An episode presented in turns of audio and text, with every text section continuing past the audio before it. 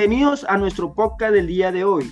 Hoy les comentaremos sobre una noticia muy novedosa que se ha vivido en estas semanas eh, en cuanto a las críticas que se ha visto sumergida la Conmebol, esta institución de fútbol, en cuanto a los partidos que se han presenciado por Copa Libertadores en nuestro país colombiano. El título para el día de hoy es Rueda la pelota en medio del paro nacional. Bueno, hay que mencionar que este año no ha sido bueno para nuestro país. No solo nos ha tocado soportar el COVID-19, esta gran pandemia, sino que hemos estado sumergidos en una ola de protestas a raíz de un paro nacional, el cual surge desde el deseo de una implementación en cuanto a una reforma tributaria eh, emergida por el gobierno nacional. Claro sí, José. Déjame agregar algo a esto que comentas. En estos enfrentamientos han habido 35 muertos y 716 lesionados y muchos desaparecidos, además de exceso de la fuerza pública, evidenciándose el maltrato hacia la población.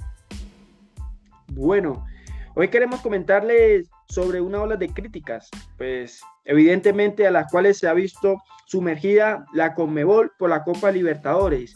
Y esto ha sido crítica por parte de en las redes sociales, en medios de comunicación, de jugadores, de técnicos, eh, de, hinchas, los cuales le han hecho saber a la Comebol que esto no lo pueden hacer porque están dando a saber la falta de empatía que tienen por el pueblo y por la manifestación libre que se ha llevado a cabo en el país en estos últimos días.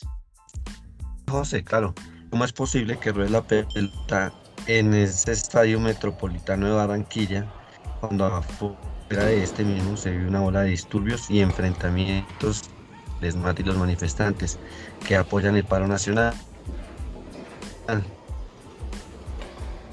Sí, claro, estoy de acuerdo contigo, Luis. Y de hecho, en Palmira, en Palmira Valle también ocurrió un ejemplo de eso, lo que tú nos comentas ahora. Eh, las olas de crítica han surgido a raíz de esto, ¿no? En donde eh, estas, estas instituciones presentan esa falta de empatía por parte eh, en cuanto a la Conmebol y los jugadores que no se rehusan a tal desconsideración.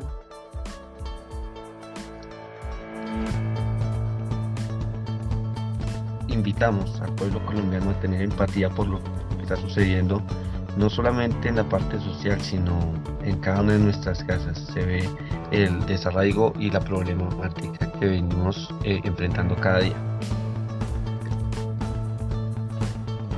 Radio oyentes, muchas gracias por oírnos, nos vemos en el próximo podcast.